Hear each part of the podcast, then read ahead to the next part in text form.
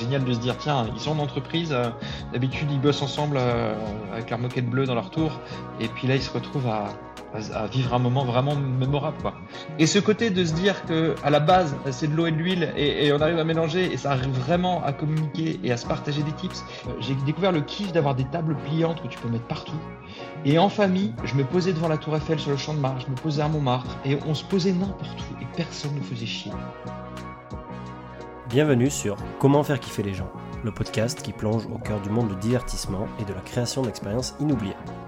Pour vous inspirer, j'interviewe des artistes, entrepreneurs et créatifs derrière les événements, concepts, spectacles et lieux originaux afin de comprendre comment ils en sont arrivés là, en apprendre plus sur leur quotidien et leurs astuces pour créer des moments qui font vibrer les gens. Bonjour à tous et, bienvenue dans ce 16e épisode de Comment faire kiffer les gens. Aujourd'hui, je suis très fier d'accueillir euh, Martin Tissier euh, d'Urban Gaming, mais il fait aussi euh, plein d'autres choses. Il a créé cette société, il va nous en dire plus il y a plusieurs années. Martin, on s'est rencontré il y a pas longtemps et il se définit comme quelqu'un qui chasse des kiffs. donc on est, je pense, assez compatible sur pas mal de choses. Lui, il fait kiffer des pros, surtout par, par son métier, mais aussi les membres de sa famille, des amis et plein d'autres, plein d'autres mondes. je suis assez fasciné par, par tout ce qu'il fait et tout ce qu'il teste et, c'est pour ça que je pensais euh, intéressant de l'avoir sur le podcast. Euh, ça va Martin? Moi je suis très très euh, content de t'avoir. on est un jeudi soir, il fait bon là, moi je suis chez moi à Lyon, tranquille. Toi t'as pas la femme, pas les enfants aussi, c'est ça? Il, fait bon, il fait bon. pour la première fois de ma vie, on a quand même l'assurance qui nous a annoncé un avis de tornade en disant ça va être l'apocalypse. Donc il fait bon dans le cœur, mais dehors il fait moins bon. Et, ah, ça c'est à Paris ça. Exactement, c'est les microcosmes tornadesques parisiens. Et ouais, bah merci pour cette intro, merci surtout pour euh, pour m'accueillir. Euh, c'est un plaisir. Et puis le, le, challenge, ça va être de faire kiffer les auditeurs. Tu disais faire kiffer les gens, la famille, euh, et de, de partir sur plein de sujets. Donc je pense que ton podcast y prête bien et c'est un plaisir d'être là. Et comme tu dis, ouais, mais j'ai la chance d'avoir euh, la chance entre guillemets. Je suis un family guy. Euh, moi, je suis en mode Flanders ce soir. Je profite des enfants et de ma femme. Mais là, c'est un petit kiff de me dire que pendant une semaine, je suis tranquille. Euh, ma conjointe est au Maroc avec des collègues professeurs des écoles et mes enfants sont chez la belle famille. Donc c'est une semaine de kiff. On va rester dans le thème. Allez, ben parfait. Écoute, euh, semaine de kiff, euh, podcast sur le kiff. Euh, j'aimerais bien commencer par te demander ben, qui es-tu au final? Présente, présente-toi. Dis-nous un peu d'où tu viens et, comment tu en es arrivé à tes premières bribes sur le kiff justement, sur le, plaisir, le divertissement, le, tous ces milieux-là. Voilà, je te laisse, je te laisse la parole pour, pour nous dire un peu qui tu es. Bah, merci Morgan. Alors euh, pour me présenter, j'aime pas trop trop attaquer par le taf. Tout le monde dit oh, moi je suis euh, président de boîte, etc. Euh, moi j'aime bien me définir par mes valeurs. En gros, ce que j'aime c'est explorer. Euh, je suis vraiment action oriented. J'aime tenter 10 000 trucs, parfois me planter, me relever. Euh, et puis et puis je suis quelqu'un. Alors j'ai grandi à Lille, arrivé à Paris il y, a, il y a 13 ans maintenant. Et, euh, et euh, euh, Family Guy, comme je disais, avec deux enfants, je suis vraiment, vraiment quelqu'un qui kiffe le fait de se retrouver en famille. j'aime bien, on parle beaucoup du deep work, j'aime bien le deep family, le soir, couper le téléphone et, et profiter de, de, moments profonds en famille. Et puis, et puis du coup, oui, bon, j'ai aussi créé du coup une boîte qui s'appelle Urban Gaming, comme tu le disais. Euh, qui fait maintenant qui fait euh, depuis euh, depuis 13 ans des personnes. alors qui fait plus ou moins parce qu'on fait la partie team building qui est plutôt dans le fun, mais on fait aussi des jeux des serious games sur la cybersécurité. bon, le niveau de kiff est quand même un peu moins important, mais mais le niveau d'utilité est là, donc donc c'est cool. Et puis pour le reste, comme tu disais, ouais, j'ai tenté 10 000 explorations, on aura l'occasion d'en parler. je considère vraiment qu'il faut. alors j'ai un ami l'autre fois, je lui disais, j'aime bien sortir de ma zone de confort. Il m'a repris, il m'a dit non, non, non, tu sors pas de ta zone de confort, tu élargis ta zone de confort. Et c'est vrai que c'est important de se dire que quand tu testes des trucs, mm. euh, tu, bah, au final, tu sors enrichi d'une nouvelle euh, manière de faire. Et du coup, c'est vraiment euh, ce besoin, cette envie de, de, de remplacer le temps Netflix. je suis assez critique à Netflix. Je trouve que c'est les gens s'anesthésient, je trouve, le cerveau avec des conneries. Et moi, je suis vraiment en mode toujours envie d'être dans, une exploration, que ce soit artistique, entrepreneuriale, etc. Et après, pour finir ma présentation, qui est la présentation la plus longue et la plus variée euh, sur la simple question présente-toi, j'aime beaucoup aussi tout ce qui est profil psychologique. J'ai mis du temps à comprendre euh, mon profil psychologique en euh, niveau MBTI, je suis NFP, mais aussi mon profil Enneagram. Et en fait, j'ai un profil assez atypique avec beaucoup de défauts, des qualités, et c'est très tranché en fait. À chaque fois que je passe un profil, c'est assez ouf comme je suis dans une casse claire et je suis pas entre les deux et tout. Et du coup, j'ai appris petit à petit à assumer qui j'étais Et, ça fait maintenant 10 ans que je suis tellement aligné avec moi-même que ça, ça, fait un bien fou. Quoi. Et, et voilà, je sais pas si, si j'ai oublié des, des, angles de présentation. C'est un kiff perso, quoi. Exactement, je suis un kiff ambulant. Ok. Waouh, comment je peux rebondir euh, sur tout ça? Euh, Moi, la question qui me vient instinctivement à l'esprit, là, c'est euh, tu dis, ok, j'ai exploré 15 000 trucs, enfin 10 000 trucs. C'est, ça veut dire quoi pour toi? C'est quoi les explorations les plus marquantes? Parce que là, on parle du coup de, de vie pro, de vie perso, de, tout confondu. Alors, je vais t'en, voilà. je vais t'en dire sur plein. Qu'est-ce qui t'a marqué le plus? Alors, ce qui m'a marqué le plus, bah là récemment, j'ai fait du stand-up, c'est ouf comme cette espèce d'appréhension de monter sur scène euh, se transforme en, invulnérabilité quand il y a une prise de parole derrière. C'est-à-dire qu'à un moment donné, tu te challenges, euh, tu flippes. Alors il y avait tout un exercice, c'était avec Shubham Sharma, un youtubeur euh, qui nous avait embarqué là-dedans. Il y a tout un exercice de au début d'écriture, de, après d'appréhension, et après tu te lances, et après euh, y a, tu fais un level up. Peut-être l'expérience la plus marquante que j'ai fait, c'est euh, moi je suis fan d'une émission qui s'appelle Nuit culottée. Euh, c'est des mecs qui partent euh, avec des rêves sans argent sur la route en autostop. ouais. Exactement, bien vu, ouais. ouais. comme moi. Et ah yes. et du coup, le fait d'avoir fait un trip, cinq jours sans argent, à faire du stop, aller à la rencontre des gens, je crois que ça a beaucoup contribué au fait de me sentir libre dans le sens où je me dis le pire qui puisse m'arriver, c'est d'aller à la rencontre des gens et de vivre une expérience euh, sans argent. Et en fait, bah, le pire qui puisse arriver, ça me va bien, quoi. Et je pense que c'est l'expérience qui m'a le plus marqué dans le sens, euh, je sais plus comment ça s'appelait. Il y a un mec qui s'appelle Kevin Kelly, euh, rédacteur de Riot, qui parlait justement dans son podcast d'expérience de vie minimum. Et lui, quand il avait 18 ans, il était parti vivre en Chine euh, à l'époque. Le mec maintenant, il a 80 ans, hein, donc c'est à l'époque où euh, laisse tomber les, les avions, c'était pas possible. Il était parti vivre en Chine euh, comme ça un mois. Et en fait, c'est assez cool de se dire que le fait de vivre des expériences extrêmes comme ça, et parfois sans argent, euh, bah, ça relativise toute la notion de, peur, de l'insécurité derrière. Quoi. Donc il y a cette expérience-là sur un, sujet beaucoup plus assez différent. Et après, moi, ce que je, ce que j'aime beaucoup, c'est tout ce qui est expression artistique. Euh, j'ai fait des ateliers poésie avec un ami qui s'appelle Éloi. Là, par exemple, le week-end dernier, on s'est vu il y a peut-être un mois. Euh, je crois que je l'avais pas encore fait. Mm. Juste après, j'avais un week-end où on enregistrait euh, des, un peu comme du slam, des textes dans un studio d'enregistrement à 4. Là, je, j'ai envie de le monter avec de l'intelligence artificielle euh, et d'en faire un truc sympa. Je suis en train d'écrire un bouquin. J'utilise beaucoup Midjourney l'IA pour ça. C'est vraiment le côté exploration euh, artistique. Et au passage, ce qui est incroyable, c'est que tu développes des soft skills, euh, des, compétences comportementales. Et euh, je sais pas comment je vais réussir à, faire court en rentrant là-dedans. Euh, mais je le fais rapidement.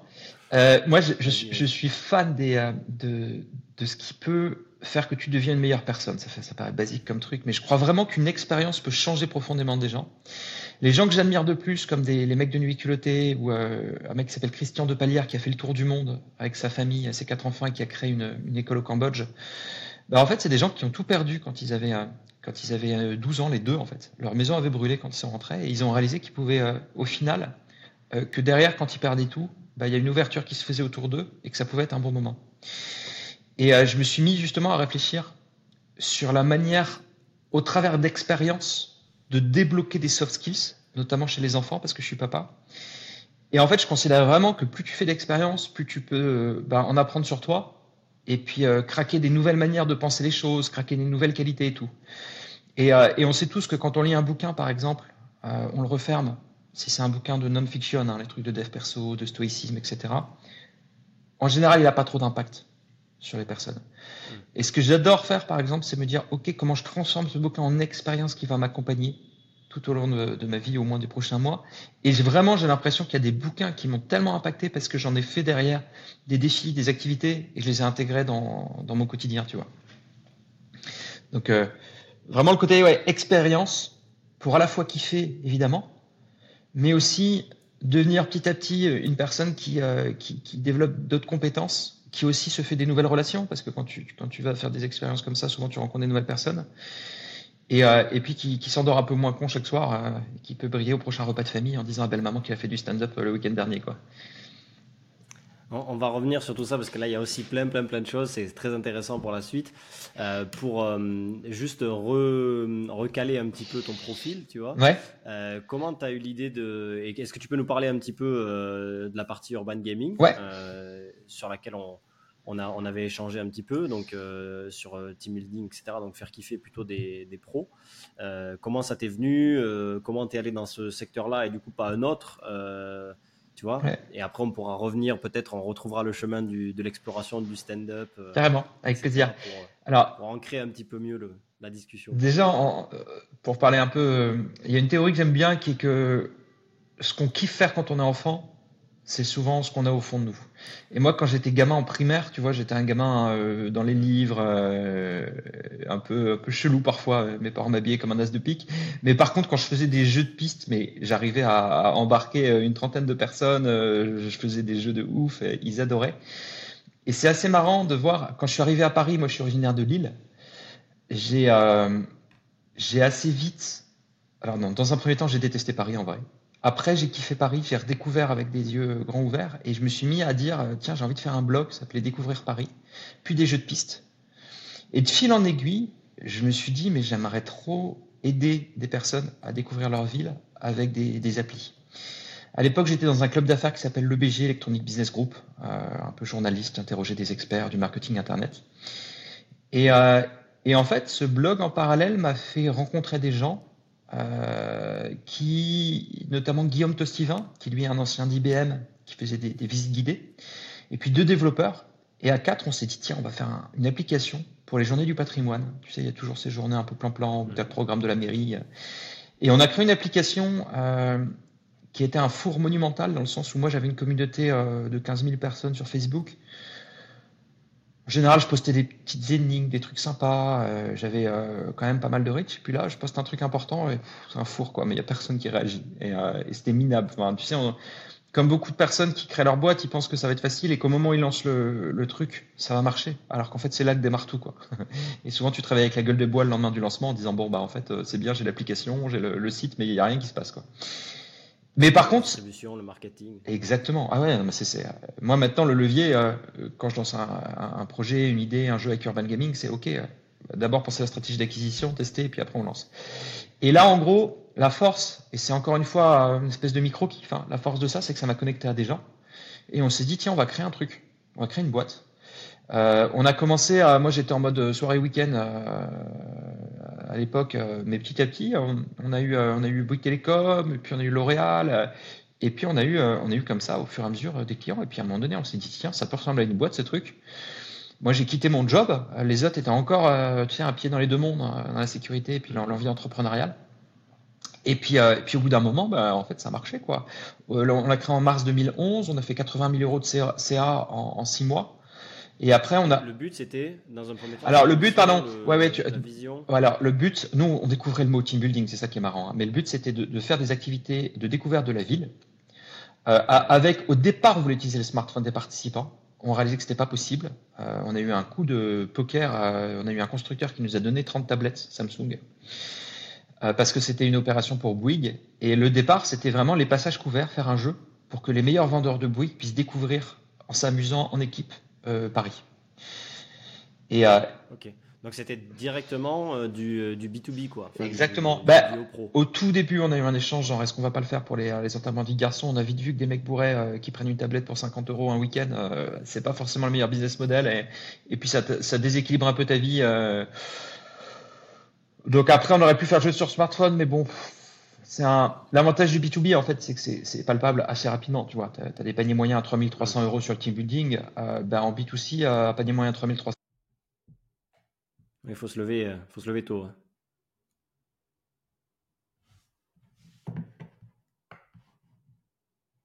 ah on s'est perdu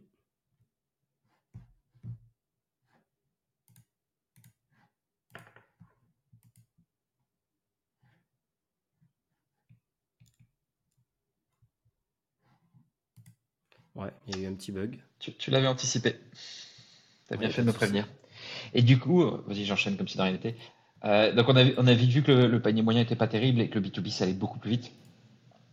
Et, du coup, euh, bah ouais, assez naturellement. Après, on a fait événement pour L'Oréal. et puis après, L'Oréal a dit est-ce que vous pourriez faire une visite d'usine pour nous? Puis petit à petit, on s'est éloigné un peu de la sphère team building. Là, on est à 50% team building, 50% serious game. On a gardé le nom urban gaming qui donne le sentiment qu'on fait que des jeux en ville, alors qu'en vrai, euh, mhm. c'est 30% de notre activité maintenant. Et euh, je sais pas si tu as l'angle. Euh, ouais, je vais quand même parler de. C'est lié au kiff, donc c'est dans le thème. Au tout départ d'Urban Gaming, j'ai eu ma phase work alcoolique à bosser comme un, comme un, comme un ouf. En plus, j'ai ma, ma conjointe qui était euh, à un moment donné dans une période de chômage, donc le déséquilibre était un peu relou. Et puis petit à petit, on s'est affranchi de ça, on a réalisé qu'on pouvait garder un équilibre de vie. Euh, et j'ajouterais que j'ai l'impression qu'en ce moment, tout le monde dit qu'il faut être solopreneur pour euh, sculpter euh, design, life, style. et j'ai pas mal d'amis solopreneurs ou freelance, et franchement, je trouve qu'ils sont moins dans le kiff que, que, que quand tu crées une, ce qu'on appelle une, une, Small Giants. Il y a un bouquin qui s'appelle Small Giants. Tu crées une boîte de 10, 20 personnes, nous on est 15. Et en fait, tu es beaucoup plus libre quand tu as créé des personnes qui bossent avec toi sur lesquelles tu peux t'appuyer, qui sont en CDI, selon moi. Versus euh, mes amis qui sont solopreneurs ou freelance, ils ont quand même une petite charge mentale quand ils partent en vacances parce que bah, ils sont un peu rendus quand même indispensables et euh, ils m'ont donné, euh, ok, soi-disant ils ont ils ont designé leur vie pour pour pouvoir aller en vacances et digital nomade, mais en vrai, c'est un peu, je trouve souvent du bullshit quoi. Et, moi, j'aime beaucoup la théorie des small giants euh, qui dit euh, bah, créer une petite boîte et pas l'ambition de devenir une licorne en mode euh, grossir, grossir, grossir, parce qu'en fait, quand tu lèves des fonds ou quand tu dois recruter en masse, bah, les problèmes, c'est souvent là qu'ils arrivent. Tu as des pressions de partout. Par contre, bah, fais ta petite vie. Essaye de créer une boîte où les gens se sentent bien. Là, on a 15 salariés, ils, sont, ils sont bien. Il, y a pas de, y a très peu de turnover. On a eu deux personnes qui sont parties en, en 13 ans. Et, euh, et, du coup, euh, bah voilà, c'est un petit kiff. Euh, on sécurise, on fait vivre en tout une cinquantaine de personnes en plus, parce qu'il y a aussi les animateurs qui bossent avec nous souvent depuis 10 ans, et puis parfois les créateurs de contenu en freelance, selon les besoins, créateurs de jeux. Yes. Et voilà. C'est intéressant ce que tu dis, parce que hum, pour dévier un peu du sujet, ouais, le, on, on m'attraque beaucoup aujourd'hui même dans toute carrière, tu vois, là, si on, est sur les milieux, par exemple, dans ce podcast de l'événementiel, du loisir, de l'hospitalité, du spectacle, il y a, y, a, y a, pas mal de freelance, cette personnes qui, euh, qui sont solo, entre guillemets, par choix ou par. Euh, euh, par comment dire C'est le marché qui parfois impose aussi le, la façon de fonctionner. Bien sûr malgré tout, ouais, tu, tu enfin, le côté solo est très lié à la solitude, quoi, est très lié à la charge mentale. Et, hum, de mon côté, tu vois, j'ai beaucoup de mal à me dire que j'entreprendrai seul. Là, je suis sur un, nouveau projet, j'ai eu une associée, euh, et c'est un bonheur de pouvoir échanger des choses. Et, et, tu sais, quand tu as, as, des petits soucis dans ta life euh, au niveau pro et tout ça, tu te dis putain, les salariés, c'est chiant, etc. Enfin, on va pas se, on va pas se cacher. Des fois, ça a son lot de c'est un mmh. de. D'emmerde, bah oui. D'emmerde, ouais. Mais d'un côté, si tu les avais pas et si tu pouvais pas t'appuyer là-dessus, euh, comme tu dis, euh, bah, tu n'aurais pas, pas eu la liberté que ça t'apporte. Parce qu'au final, oui, ça, ça, t'apporte quand même une, une, vraie base. Et, et après, c'est aussi une question de culture managériale, c'est-à-dire que tu as des managers qui, qui, veulent se rendre indispensables. Euh, nous, on est quand même beaucoup dans une culture de l'autonomisation et d'une forme de laisser-faire. Et c'est assez dingue. Euh, les, gens, là, on a eu Alexis qui est arrivé il y a, peut-être euh, trois mois. Il a fait son rapport d'étonnement. Il a dit, mais c'est dingue le niveau d'autonomie qu'on a, quoi. Et pour autant, c'est hyper processé et ça s'est construit aussi dans le, dans le, on a fait des erreurs et tout. Alors là, là moi, été assez surpris sur moi-même, tu vois. Je, je pensais que j'étais fait pour euh, une forme de liberté, d'auto-ajustement, où chacun peut picorer un peu partout. On a fait ça pendant sept ans. Euh, là, depuis cinq ans, on a restructuré avec des pôles, des directeurs de, de business unit qui, qui sont chacun, mm. chacun, gardien de leur chapelle. Et en fait, je préfère largement ce mode-là. Euh, moi, en fait, il y a une phrase qui parfois euh, choque, mais euh, j'aime pas trop parfois le côté collectif. Parce qu'on peut arriver à des consensus mous et où chacun a l'impression d'avoir cédé une partie de ses envies. Euh, et du coup, plus personne ne... Bon. Exactement. Plus personne ne sent vraiment moteur de l'idée. Moi, je préfère largement une dictature alternée où quelqu'un arrive avec sa vision et on accepte de se mettre à son service. Et souvent, c'est moi qui me service des autres, c'est important, c'est pas genre euh, parce que tu es cofondateur. Et, du coup, on accepte de dire, OK, on va tenter ça, on regarde dans quatre mois les objectifs, tu portes cette responsabilité-là.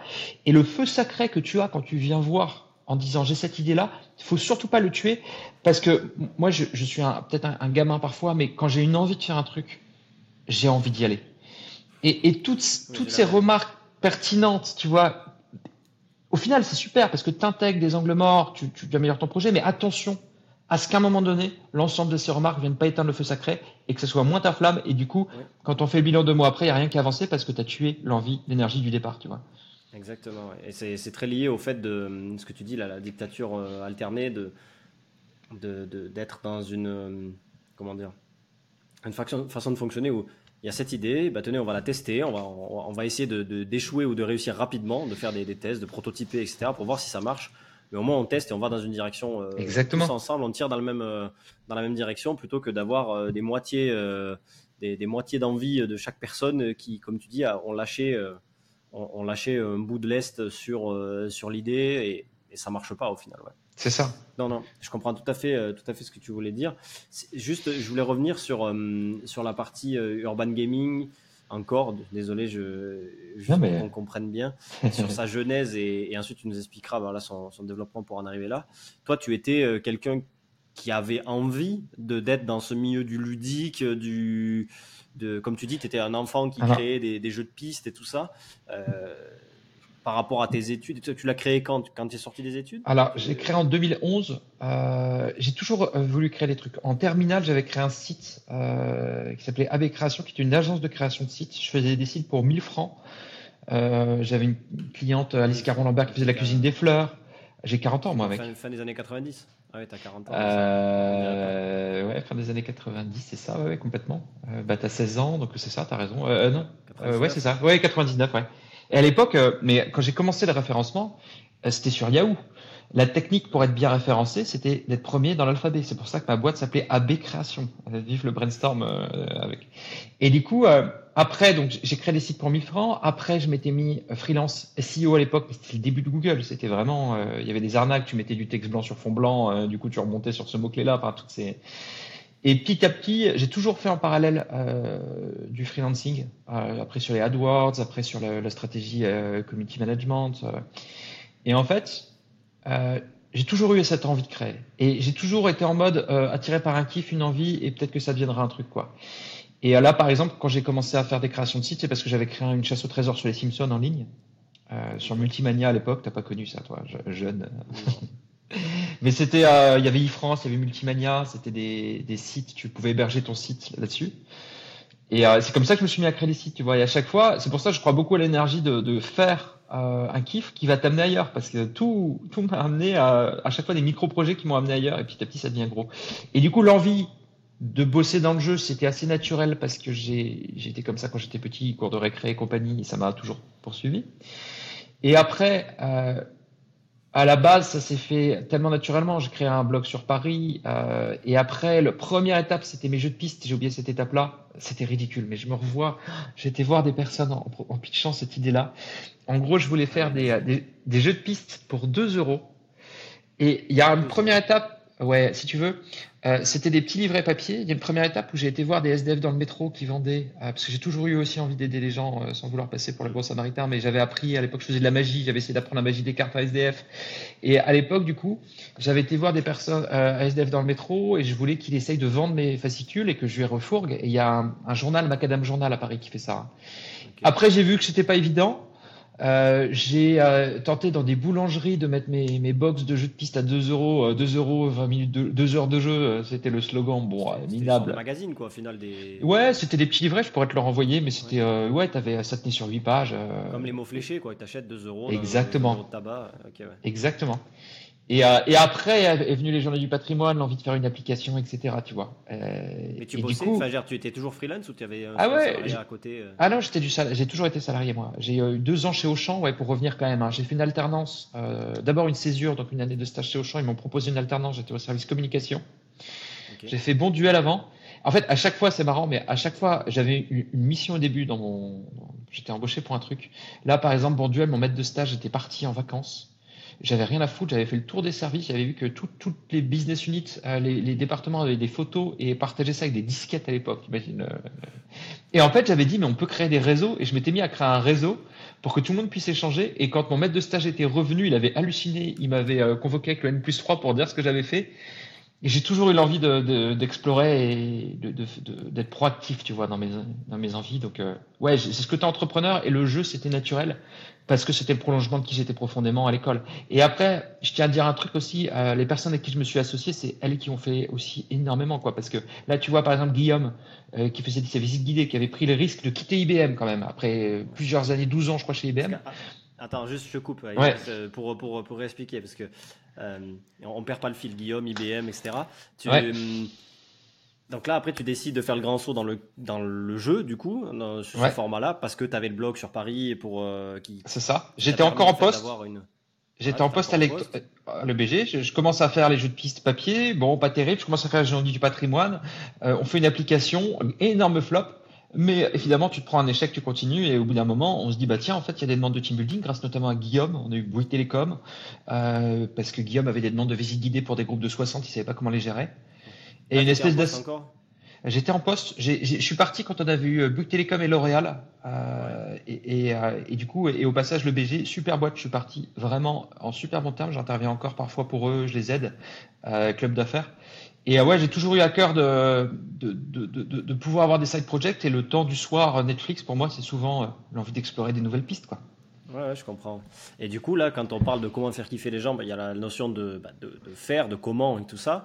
Euh, donc là, tu nous dis que tu t'associes. Tu as combien de personnes avec toi euh, C'est quoi leur profil euh, Et du coup, bah, comment ça démarre un petit peu Et peut-être tu as des anecdotes là-dessus sur, ouais, carrément. le développement, tout ça. Quoi. Alors, au tout départ, on est, on est, tout au départ, on a deux devs avec nous, Jérémy Kamel, qui sont toujours là, cinq cofondateurs, enfin quatre cofondateurs plus cinq associés toujours là. Euh, tu disais tout à l'heure, quoi. Tu as, tu as une personne de chez IBM qui est. En fait, Exactement. Alors, ça, c'est Guillaume. Au, tout départ, vraiment, je reviens dans l'échange. Au tout départ, je rencontre Guillaume qui lui fait des visites guidées. On se dit, faut qu'on fasse un truc. Via mon boulot euh, à l'EBG, j'ai un ami développeur, Hervé, qui me met en contact avec deux devs.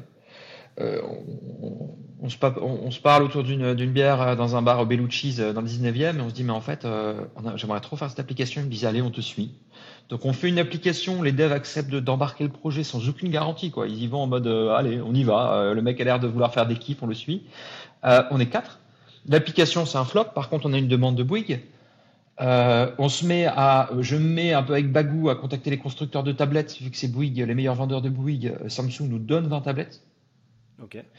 Donc euh, vraiment là tu dis la synchronicité quoi. C'est alors après j'ai aussi euh, contacté tous les constructeurs de tablettes. On s'est retrouvé avec des échanges avec Samsung en Corée. Enfin c'était en mode euh, j'étais prêt à tout quoi. si on me dit non j'essaie de rentrer par la fenêtre. et après du coup au départ on n'avait pas de locaux. On, se retrouvait à différents endroits. le ciel de Paris ou de la Tour Montparnasse. tu vois on se faisait des on bossait dans des endroits sympas. À, un moment donné, moi je suis un peu SEO, tu sais, donc on avait pas mal de demandes. J'avais utilisé, j'avais fait un site pour les journées du patrimoine après, j'avais fait une redirection vers le site Urban Gaming, ce qui fait que j'avais un, peu margoulé le truc, tu vois. Il y a plein plein de personnes qui avaient été sur le site des Journées du Patrimoine. J'ai fait une redirection 301. J'avais changé des trucs et on avait très rapidement été euh, dans les six premiers sur Team Paris, donc on a commencé à avoir des demandes. Et, euh, euh, avec Guillaume, je me rappelle, une journée, on a eu trois demandes. Il y avait Nautilus, il y avait Darty, enfin bon. Et on se retrouvait encore à l'époque, on était quatre avec les devs, euh, mais à Guillaume et moi, on animait les sessions. Et du coup, une session, c'est quoi? C'est euh, on arrive pour une réunion, on, met des tablettes tactiles, on explique les règles, les gens partent en équipe de 4-5, ils jouent. Dans Paris. Et après, dans Paris, c'était le début parce qu'on faisait que ça. Et, euh, et, après, on se retrouve et on fait un débrief sur la base des photos vidéos qui ont été prises parce qu'il y a des défis, tu sais, où tu peux te mettre en scène, faire des petites danses. Et avec Guillaume, on était des animateurs et à l'époque, j'étais beaucoup moins à l'aise en prise de parole en public. Et je me rappelle une session avec Guillaume où les vidéos étaient pas très drôles et on s'est regardé, on, on, était en mode mais est-ce que tu vas dire quelque chose pour sauver le truc? Parce qu'il y avait une espèce de silence euh, dans la salle partout. Et c'est là où on s'est dit, punaise, il nous faut quelqu'un. Et là, on a rencontré David qui lui était hyper à l'aise, qui avait fait des études euh, RSE, donc rien à voir. Mais on l'a mis sur un projet autour de, de L'Oréal, une usine. Il a été super animateur. On a dit, vas-y, on te fait rentrer au capital. Et on est parti comme ça à 5. Euh, d'abord à bosser chez soi, puis avoir un petit local passage Choiseul. Euh, alors c'était génial parce qu'on avait accès au toit du passage Choiseul. Je sais pas si tu connais, mais euh, c'est des passages couverts de Paris. c'est assez ouf. Un peu à, Lyon aussi, il y a les traboules, mais c'est un peu ça en mode il y a des verrières au-dessus, tu peux y aller. Et mais par contre, c'était au-dessus d'une bijouterie, c'était un peu brancal, bancal, branlant, etc. Mais au final, on avait des locaux quoi. Et puis petit à petit, là, on a déménagé quatre fois. Là, on a un 200 mètres carrés à côté de Saint-Lazare, ça, a pris de l'ampleur, mais vraiment étape par étape, tu vois. J'ai pas l'impression qu'on ait brûlé une étape. Par contre, peut-être que c'est mon tempérament toujours optimiste, mais j'ai pas l'impression qu'on soit pris de grandes, grandes, grandes claques dans la gueule. Même le Covid, tu vois, on a dû tout réinventer. Je trouve que c'était une super énergie entre cofondateurs parce qu'on s'est mis à faire beaucoup plus de jeux à distance. Et tout s'est fait assez naturellement, en fait, quand tu penses. J'ai pas l'impression qu'à un moment donné, euh, on, est badé en mode, ah, là, on se prend des claques, on a envie d'arrêter, tu vois. Hmm. Les jeux, c'est vous qui les créez? Enfin, ouais, Oui, pardon. Originale, as complètement raison. Alors là, maintenant, on est 15. Euh, dans les 15, il y a 4 personnes qui sont des ingénieurs pédagogiques, créateurs de contenu. Genre game designer un petit peu aussi. Exactement. Exactement. Euh, on a créé, grâce à Jérémy Kamel, les développeurs, un back-office, un outil qui permet de tout faire sans avoir à, faire du code. Ça, c'est super important parce qu'il y a beaucoup d'acteurs euh, euh, du serious game qui, au final, ils ont des développeurs et à chaque fois, ils vont un peu repartir. Nous, on a un outil qui va super loin, qui permet de faire des expériences immersives avec une quarantaine de types de défis, tout en restant juste en mode je code, j'ai mon back-office, j'ai pas à être développeur. Quoi. Et donc, du coup, quatre créateurs de contenu, quatre sales, des vendeurs, deux marketeurs, deux devs et puis euh, l'admin. Mais bon, je n'ai pas le calcul en tête, ça fait 15, j'ai peut-être oublié quelqu'un, désolé si c'est le cas, mais bon, je sais pas. On, on t'en tiendra par rigueur. Et donc, euh, tu dis, voilà, vous créez les jeux vous-même. Au début, c'est vous qui les animez. Vous faites quoi pendant la journée? Les, gens, ils sont, ils sont dans Paris, ils cherchent des trucs. Toi, tu bois des cafés, t'attends. bah, en vrai, alors, au tout début, quand on lançait le jeu, il y avait des bugs, donc on était là en bas il y a des bugs. C'était, on a eu des, OP catastrophes hein, au tout début. Bah, tu lances le truc. Euh, moi, j'ai une. Euh, c'est quoi les jeux? C'est, tu dois prendre des photos. Tu. Alors, si tu veux, c'est que tu connais Pokémon Go? Le premier jeu qu'on a fait, c'était bien avant Pokémon Go en 2011. C'était une logique de, tu as un point de départ au début, donc tu as des équipes, elles sont euh, ventilées. si tu veux, tu pourrais peut-être faire un insert vidéo, mais tu le fais peut-être pas. Mais, mais en gros, tu as des équipes qui sont ventilées, elles ont un point de départ. Et une fois qu'elles débloquent le point de départ, tu vois la carte euh, et, tu vois des défis de différentes catégories, euh, un peu comme un trivial poursuite où les, cases deviendraient le plateau de jeu. Il faut à chaque fois s'approcher à moins de 3 mètres pour débloquer le défi. Et tu as des défis vidéo où tu dois créer des chorégraphies, des défis énigmes où tu dois résoudre des énigmes, des défis euh, culture où tu découvres des extraits de films qui ont été tournés là où tu te trouves, des défis un peu observation, tu dois retrouver des vieilles cartes postales historiques, le point de vue, tout a changé. Et du coup, c'est le premier jeu qu'on a fait. Alors maintenant, on, on a plus de 40 jeux. Hein. Mais le premier jeu qu'on a fait était centré sur le côté découverte à tes souhaits. t'as eu le réflexe? Alors attends, t'es un vrai pro. T'as eu le réflexe de muter euh, ton micro pour bah Oui, bien sûr. c'est pas un amateur le mec. il y a un petit bouton sur mon micro. C'est très, très, très malin. Très malin. Euh, et du coup, maintenant, on fait des jeux, des modules e-learning, des, euh, des jeux un peu serious game immersifs sur PC. on fait des jeux très variés on a fait des, on l'a plus ce jeu-là, mais un mélange de, de, de, de, murder mystery, je sais même plus comment on dit ça, et de, de, dégustation de vin. Euh, voilà, murder party, merci. On a fait, on a fait tellement de jeux, bah, faut regarder sur urbangaming.fr. Bon, je fais quand même un peu de pub. Euh, il y, a, y, a, 16 team building et, et 16 serious games. Sur les serious games, on fait beaucoup de jeux pour l'intégration des salariés, pour la gestion de crise, pour changer les comportements, euh, développer des comportements agiles, sur la gestion de crise, sur les déménagements. Là encore lundi, mardi, on a un déménagement de 400 personnes euh, pour une boîte qui s'appelle Covivio. Euh, là, cet après-midi, j'étais avec PwC pour qui on fait un programme d'onboarding, intégration de salariés. Euh, ça fait maintenant plus de six ans qu'on fait euh, l'intégration de salariés PwC, mais on fait aussi pour d'autres cabinets comme Grant Thornton, on a fait des jeux pour, KPMG, enfin bon. On, crée des jeux euh, et en gros l'idée, le, pitch en gros, c'est que les salariés, il y a plein de sujets sur lesquels c'est un peu relou de les aborder de manière classique, que ce soit un module e-learning, une prise de parole du patron. Nous on est là pour un peu mélanger le côté apprenant et le côté créer des moments conviviaux. Euh, et, l'idée, c'est de se dire, tiens, ils vont vivre un truc unique, ils vont faire un escape game. On a des escape games avec des mallettes et des tablettes. Enfin, ils vont vivre comme ça une expérience de deux heures. Non seulement ça va créer du lien, ça va être marquant. Euh, il y a l'ancrage mémorial, ils vont vivre une expérience et du coup, tout ce qui est associé va être retenu. Et puis après, on fait passer des messages très complexes euh, de manière ludique. C'est Moi, je voulais être journaliste aussi quand j'étais petit. Et au tout début, quand j'ai créé du contenu pour la sûreté nucléaire, pour des maladies de peau, à chaque fois, il y a aussi un challenge intellectuel de te dire on t'envoie des documents d'une technicité où, tu te dis waouh, va falloir rendre ça ludique. Et la, satisfaction de se dire en fait, tu peux rendre ludique un truc qui à la base est relou.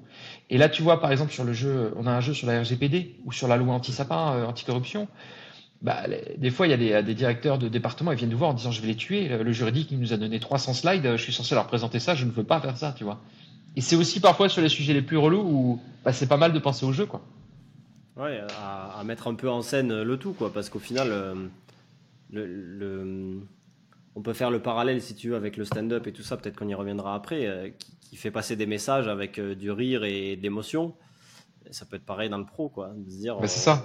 avoir cette notion de théâtre et de, et de, de toujours garder un fond de un fond sérieux et des messages à faire passer, mais une forme qui est plus légère, qui est plus facile à, digérer, surtout par les, par les collabs. C'est ça. Le, mais le challenge, il est à la fois d'ouvrir les chakras, euh, c'est-à-dire que bah, quand tu as un module e-learning ou un énième discours d'un du, du, des patrons, bon, a priori, euh, sauf si le mec est vraiment bon, euh, tu vas, tu vas. Et le deuxième challenge, c'est de rendre simple quelque chose qui paraît compliqué de prime abord, tu vois. Et, et ces deux challenges-là, quand tu les mets ensemble et qu'en plus tu crées du lien dans une ère où les gens sont maintenant beaucoup plus en télétravail et parfois il y a des entreprises qui ont l'impression d'être freelance pour leur boîte parce que la culture entreprise elle est un peu morte avec le télétravail pour certaines boîtes bah ça devient intéressant quoi. Ça devient utile nécessaire de reconnecter les gens euh, et de les faire jouer ensemble tout en, en ayant euh, en renforçant le côté mémorisation formation tu vois ouais non non mais je comprends je comprends très bien moi j'ai une question c'est quoi euh, par rapport à tes 13 années d'expérience là-dessus euh, tes euh, meilleures astuces tes tu vois les, les, choses qui font votre succès si tu veux je sais pas si tu comprends la question mais je vois ce que tu que, alors atteindre l'objectif que tu t'es fixé, tu vois, de, créer du lien, de tout en faisant kiffer les gens avec, avec tes, offres et tes produits, tu vois, tes expériences. Euh, est le, quelles sont les clés du succès, tu vois? Moi, il y a un truc, alors je sais pas si je réponds exactement à ta question, mais au fur et à mesure des années, j'ai appris à considérer l'autre dans, son humanité, tu vois, c'est con, mais à chaque fois, au début, mes rendez-vous commerciaux, j'étais en mode, ok, le directeur du département finance, et en vrai, la question, c'est, enfin, je déteste, et c'est Frédéric Laloux qui a parlé de ça, une grosse, un gros problème qui arrive dans les entreprises, c'est qu'on considère l'autre dans sa fonction. Euh, tu vois, il y a une espèce de guerre de département, t'arrives, euh, les commerciaux ils te disent ah le service facturation ils cassent les couilles, ils nous font perdre des clients parce qu'ils ont leurs règles, le service RGPD pareil. Et en fait petit à petit ça crée des, tensions de dingue. Et nous, ce qu'on aime faire, c'est faire en sorte que les gens se reconnectent à qui ils sont profondément. Et il y a des études, ça, ça paraît anecdotique, mais Frédéric Laloux, par exemple, qui a créé, écrit Reinventing Organization, livre que je conseille, il a montré que si tu caresses le chien euh, de quelqu'un euh, envers qui tu as de, de, la haine, euh, parce que des fois il y a des tensions, bah en fait, tu plus de tension. Si tu reconsidères l'autre dans son humanité. Et, et, du coup, nous, on utilise beaucoup la théorie des intelligences multiples de Howard Gardner, je sais pas si tu connais. Non, mais ah, en plus. Tu vas briller, tu vas briller au prochain repas de famille. En fait, ça dit, Howard Gardner a dit euh, que l'intelligence mathématique elle est survalorisée dans notre société. Tu vas avoir, euh, tu vas faire spécialité maths, tes parents vont être contents, super. Mais au final, est-ce que c'est ça qui va faire qu'on peut considérer que tu es intelligent, que tu réussis dans la vie mm. Howard Gardner a montré huit types d'intelligence et attention, je me foirais, mais je me lance en mode, je mets les doigts comme ça, je peux pas en oublier une. Donc, intelligence mathématique, intelligence linguistique, le fait de trouver les bons mots quand tu parles. Intelligence visio-spatiale, le fait de se repérer dans l'espace, de savoir où garer la voiture ou je ne sais quoi. Intelligence kinesthésique, le fait de reproduire des bons gestes, euh, reproduire une chorégraphie avec le corps. Intelligence musicale, le fait de connaître les, euh, les notes, enfin, avoir cette sensibilité-là. Intelligence naturaliste, et pas naturiste, il y avait naturiste qui est mis en mots, je sais pas si ça existe, mais ça me paraît chelou. Euh, nature... c'est un autre épisode. euh, naturaliste, euh, le fait de, de s'intéresser à la nature et de savoir plein plein de choses euh, là-dessus. Intelligence intrapersonnelle, le fait de prendre du recul sur ses émotions et de pas être un peu instinctif animal, mais savoir dompter ses émotions. Euh, et extrapersonnel, le fait de se connecter à l'autre avec empathie. J'ai cité les huit. Je crois que c'est la première fois de ma vie que j'y arrive. À chaque fois, il m'en manque une. Et en fait, on aime bien le fait d'utiliser ça. On a par exemple euh, un jeu les Smart People, mais on l'utilise sur d'autres aspects, sur lequel on va faire des équipes d'intelligence complémentaires. Et tu vas avoir, euh, tout, tout, moi par exemple, je suis bon en intelligence mathématique, en intelligence kinesthésique, tu me demandes de reproduire une chorégraphie en vidéo, je, je prends la caméra, euh, je dis vas-y Morgan, danse. Et, et, en fait, le fait d'aborder... Ouais. on, on, va faire ça là pour les auditeurs. le fait d'aborder le fait d'aborder. Tu veux y aller? Non, non, non, ça ira. On n'a rien préparé. C'est trop d'impro, là, trop de pression. Mais le fait d'aborder avec un prisme nouveau, et en fait, c'est trop marrant parce que là, tu réalises, bah, heureusement que tu étais là sur ce défi-là. Euh, et puis à l'inverse, heureusement que moi j'étais là sur ce défi-là. Il, y a un côté complémentaire. Et moi, il y a un truc que j'aime beaucoup aussi, c'est. Euh, c'est encore une fois une nouvelle manière de, se découvrir, c'est sur les points d'intérêt. Tu prends euh, une tour comme KPMG, bon, ils sont, ils sont, je sais pas, ils sont 8000, admettons, je sais pas, peut-être beaucoup moins, je sais pas. Bah, moi, par exemple, je suis joueur d'échecs, tu vois. J'adore jouer aux échecs. Si je bossais dans une tour comme ça, mais j'aurais trop envie de me connecter aux gens qui partagent cette passion-là. Toi, tu as eu ta période automobile, euh, tu m'as parlé voiture de collection, peut-être des gens qui sont passionnés. Et en fait, j'adore l'idée de, de, faire redécouvrir les gens sous un nouveau jour et créer, euh, Spotify euh, appelle ça les squads, euh, culture de la guide, créer des, des, énergies transversales de personnes qui vont se connecter sous des nouveaux sujets.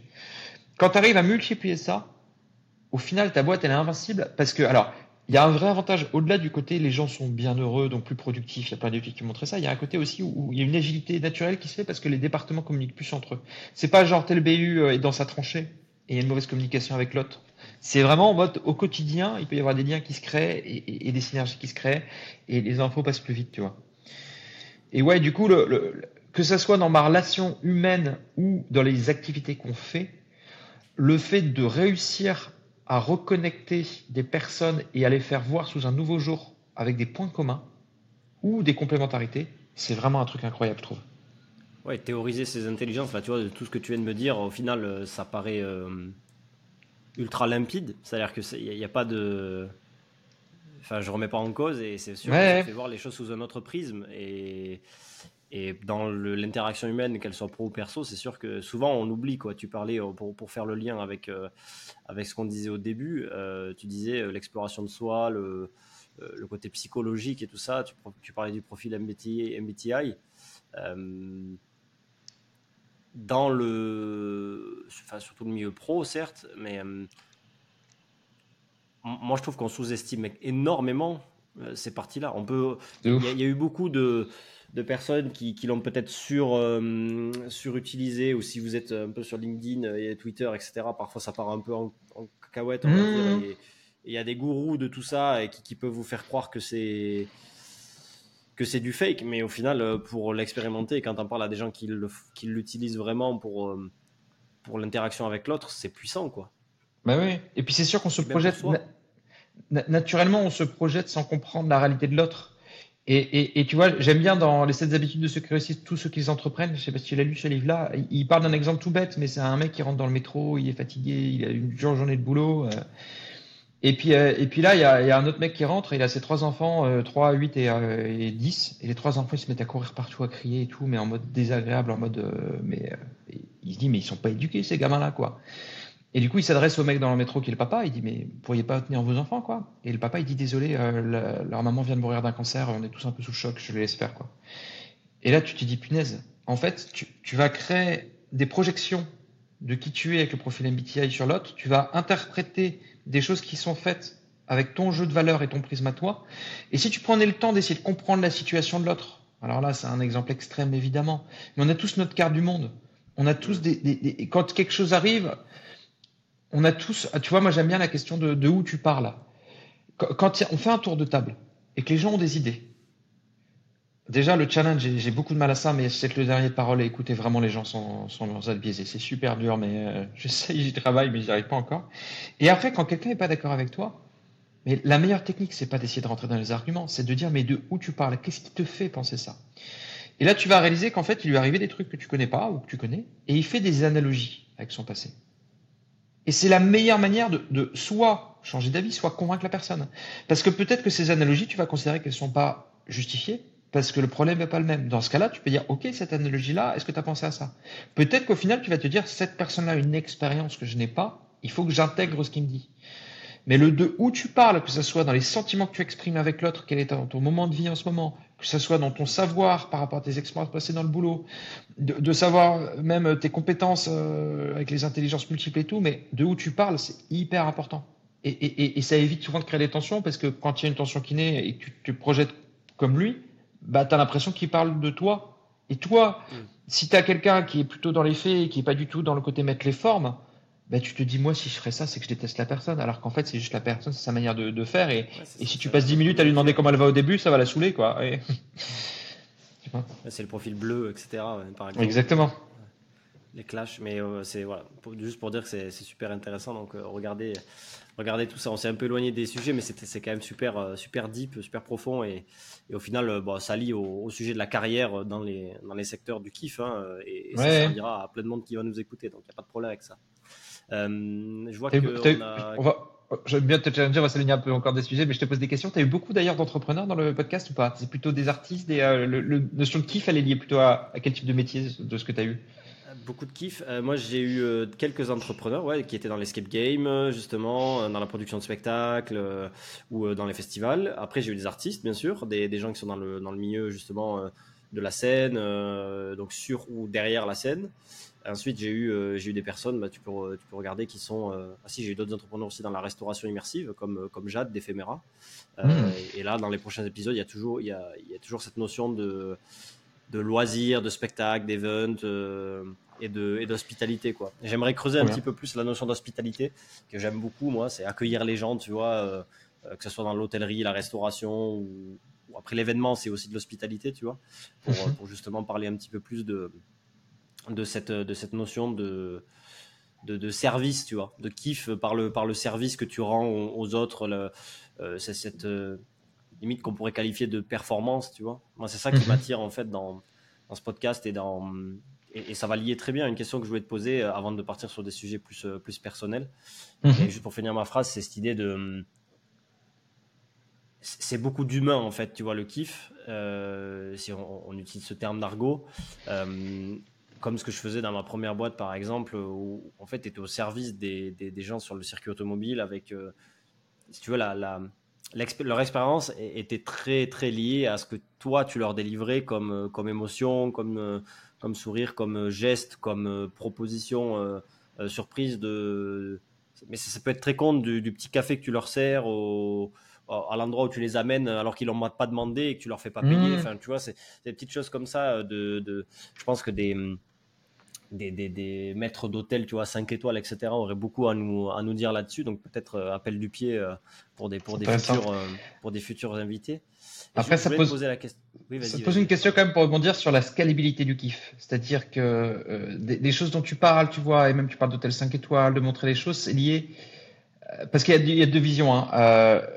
Le faire kiffer à petit groupe, euh, tu vois, même niveau perso, on en reparlera, mais je fais des trucs sympas. Et le faire kiffer quand tu as un groupe de 600 personnes et parfois des merdes la veille à gérer parce qu'il y a des surprises et tout, c'est, vraiment c'est pas forcément non plus un métier du kiff, tiens à le dire pour les gens qui gèrent euh, dans les backdoors, euh, évidemment, on le sait, hein, c'est euh, choisir l'événementiel.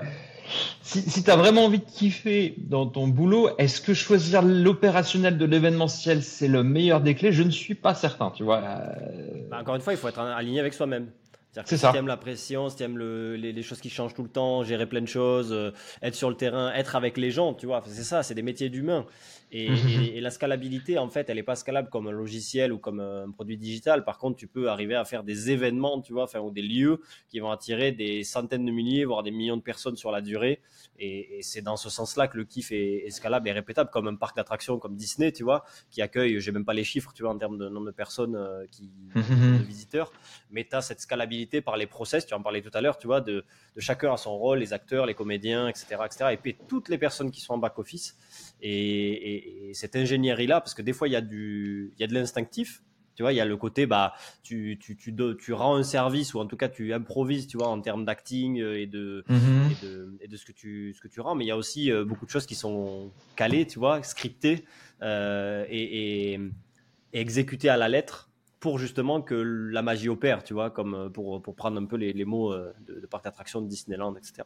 Moi, je voulais te poser la question là-dessus, ça, ça tombe très bien, sur c'est quoi tes meilleurs moments, tu vois, toi, euh, avec tes clients justement, euh, avant de revenir sur la partie plus pro, euh, perso, pardon. voilà, ce, dont tu te rappelleras toute ta vie ou que, qui reste un peu en tête justement dans cette notion de tu les as fait kiffer quoi. Et tu te dis waouh là on a on a vraiment réussi notre truc. C'est pas une histoire de vanité, tu vois. Je te demande pas de mmh. Je pense pas un mec comme ça, tu vois, d'être égocentrique à dire voilà on est les meilleurs, on a fait des trucs de malade, mais je pense que dans toute boîte il y a des moments un peu mmh. que tu te rappelles, dont tu te rappelles, tu vois. Ouais, alors moi j'ai adoré une opération qu'on a faite avec euh, un gros groupe de, de, luxe que je ne peux pas citer mhm. euh, parce que ils veulent pas qu'on communique sur leur marque. Mais euh, en fait, c'est ce que j'aime bien, c'est que tu l'as compris avec l'intelligence multiple, avec le, j'aime bien créer des liens entre des gens qui a priori ne parlent pas trop. Et en fait, euh, cette grande marque avait une culture assez étonnante. Il y a, on va dire, la moitié de jeunes asiatiques. Je suis très caricatural, c'est plus subtil que ça, mais la moitié de jeunes asiatiques et l'autre moitié de personnes d'un certain âge qui sont très portées sur l'historique de la marque. Mhm. Et ces deux cultures cohabitent sans vraiment se parler, tu vois. Et on a fait un jeu euh, qui s'appelle le Digital Trends, mais qu'on avait adapté. C'était un jeu pour la sensibilisation aux outils digitaux. Et là où habituellement il faisait ça en mode chacun de son côté, va découvrir via des petites formations comment utiliser Slack, comment utiliser euh, les outils internes de messagerie et tout.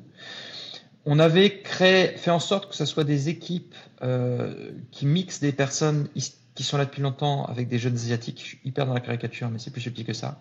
Et on avait fait en sorte qu'il y ait des partages de bonnes pratiques et qu'on soit dans le reverse mentoring. Et j'avais adoré ça. Pourquoi? Parce que quand on a fait le brief, on voyait que les deux populations ne se mélangeaient pas. Et après, on a vu les connexions, par exemple, euh, les jeunes asiatiques utilisaient WhatsApp pour, euh, pour garder le contact avec, euh, avec leur famille, et, et les personnes d'un certain âge qui regardaient en mode mais il me faut trop ça, est-ce que tu peux me l'installer pour, pour avec mes, mes petits enfants, tu vois? Et ce côté de se dire que à la base c'est de l'eau et de l'huile, et, et on arrive à mélanger, et ça arrive vraiment à communiquer et à se partager des tips. Et à côté de ça, les personnes qui étaient là depuis longtemps aussi avaient une connaissance de la culture maison euh, beaucoup plus forte. Et un peu comme ce que je te disais avec les smart people, le défi des intelligences multiples, bah, en fonction des questions, ils étaient beaucoup plus à l'aise pour. Euh, et tantôt c'était les jeunes, tantôt. Et en fait, ça. Et en fait, j'avais adoré. Je me rappelle avoir été sur un petit nuage sur le débrief de constater que, en fait, j'avais, on avait limite pas envie de prendre la parole parce qu'on voyait qu'ils échangeaient tous en petits groupes de quatre, mais en mode, euh, ils s'apportaient énormément mutuellement. Et on avait même exactement.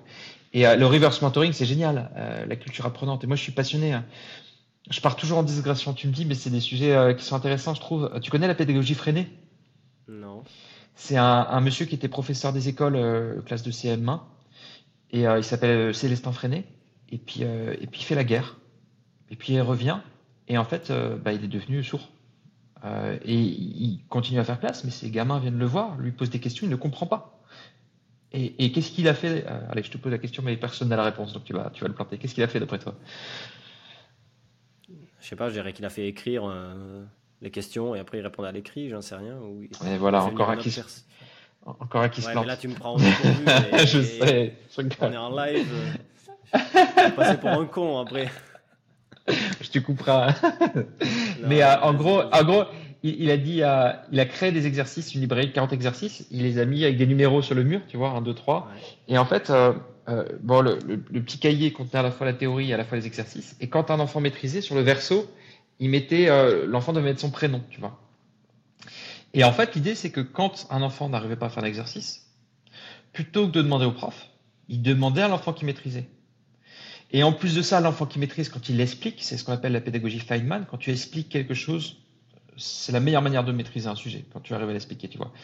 Et j'adore ce côté de, de, de, faire en sorte que l'intelligence collective fasse naître du partage et de formation, tu vois. Euh, et, du coup, le reverse mentoring, j'aime beaucoup. Mais, euh, Et puis après, il y a les, les, Quand on a fait. Mais là, ça fait un peu. Euh, comme tu dis, Vanity Metrics, mais quand on a fait jouer 1000 personnes d'un coup, d'une entreprise de nettoyage à Paris, par exemple, quand tu as 1000 personnes, tu fais le brief euh, et puis tu as, comme ça 500 groupes qui partent, enfin non pas 500 groupes, 200, 200 groupes qui partent et tu, tu vois ça sur une carte. En plus, on a des outils pour gérer la logistique quand il y a plein d'équipes, tu vois.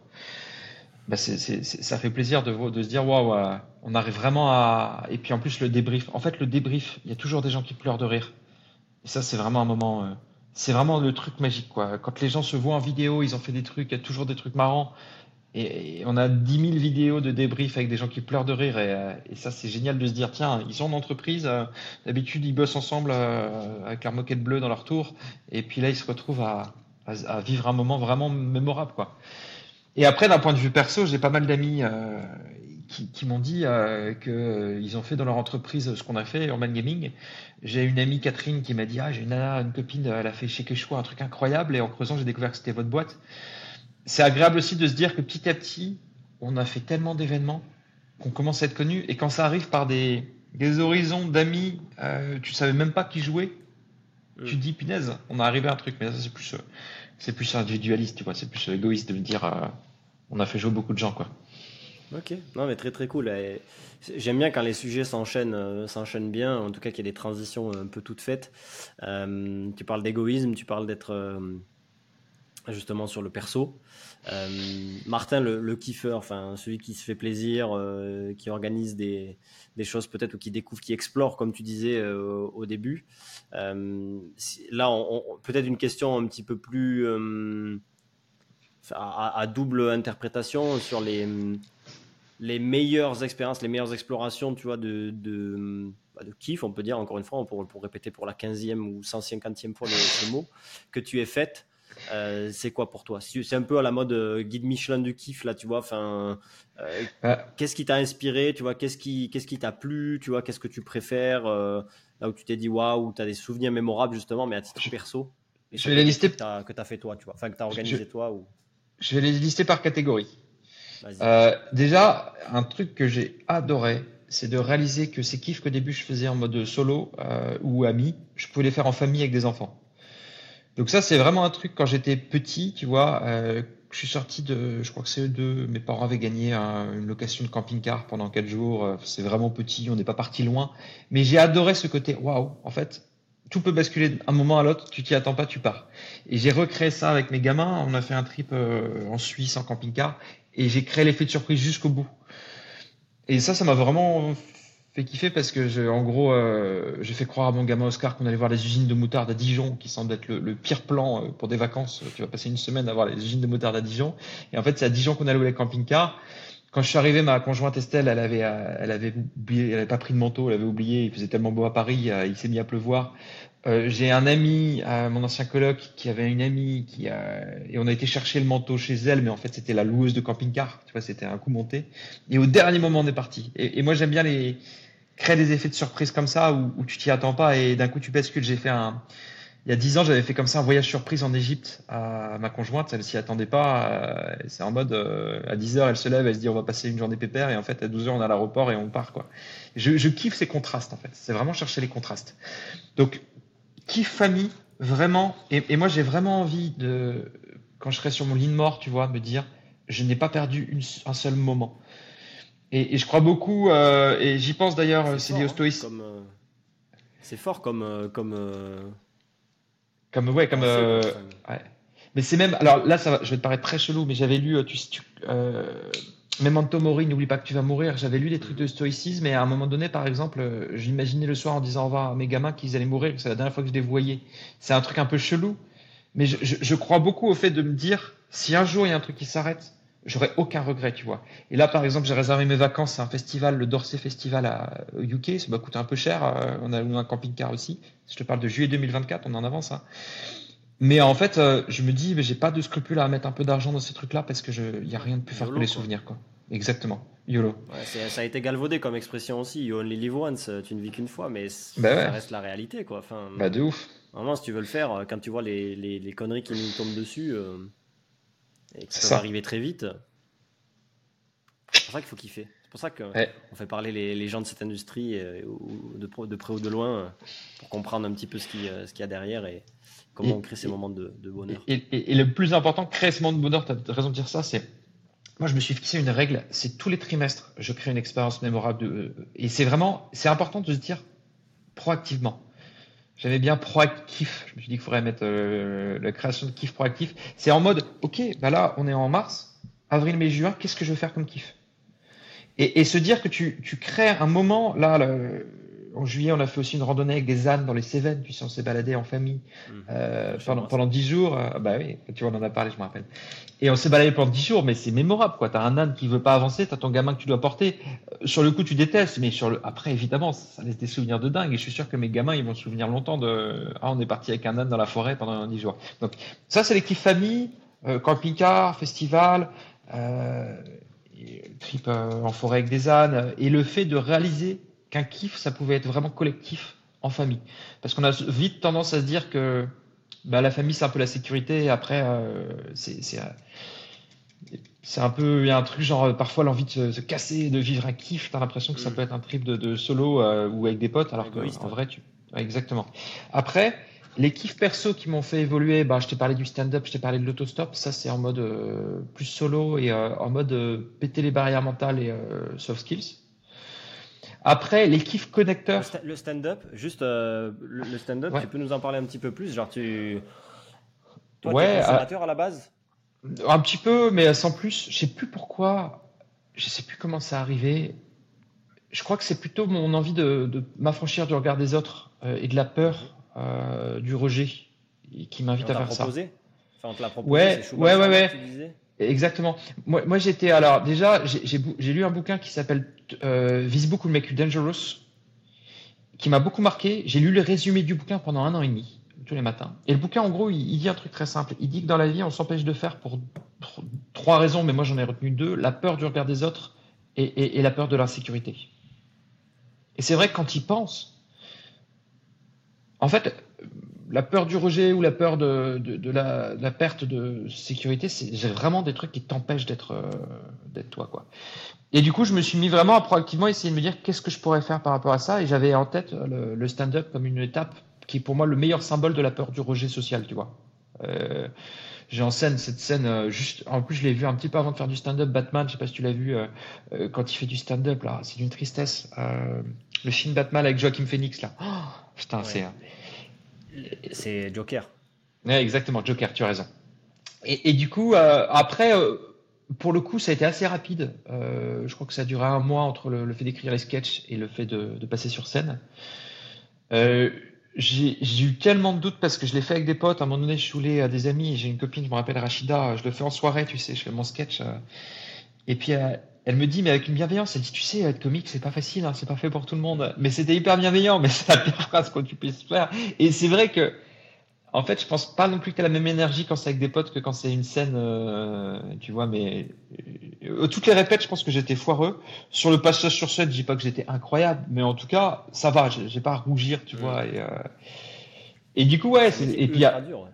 ah, mais de ouf, de ouf. Il y a des, des épisodes là-dessus avec Karim, Wari, etc. Tu peux les écouter. Hein. Et je suis curieux d'ailleurs de voir, j'en parlais récemment avec un, ami, la nature humaine. Est-ce que la majorité des gens qui foirent, ils ont qu'une envie, c'est remonter sur scène pour prouver, ou est-ce qu'il y a des gens qui sont dégoûtés à vie? Parce que je pense quand même que les, premières expériences, on va dire une fois sur deux, c'est un foirage. Et je sais pas dans quelle mesure.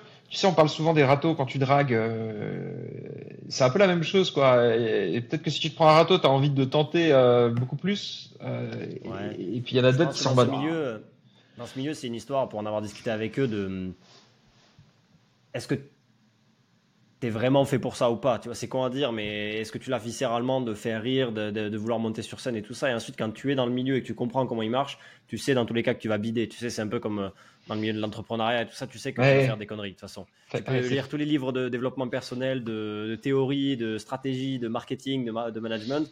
Tu sais que tu vas, tu vas avoir des ratés, tu vas faire des loupés et c'est normal, tu vois. Mais par contre, si tu es viscéralement euh, au fond de toi entrepreneur et que tu as envie de monter des projets, etc., bah, tu vas y arriver au bout d'un moment. Et ben là, avec le. Bien sûr. C'est pareil, je pense. Et ça te dégoûte si tu n'es pas fait pour ça, enfin, si tu l'as fait par euh, vanité ou, ou, autre chose, quoi.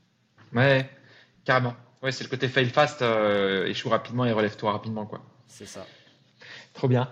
Et du coup, ouais, après sur le 5 minutes là, ouais, juste ah.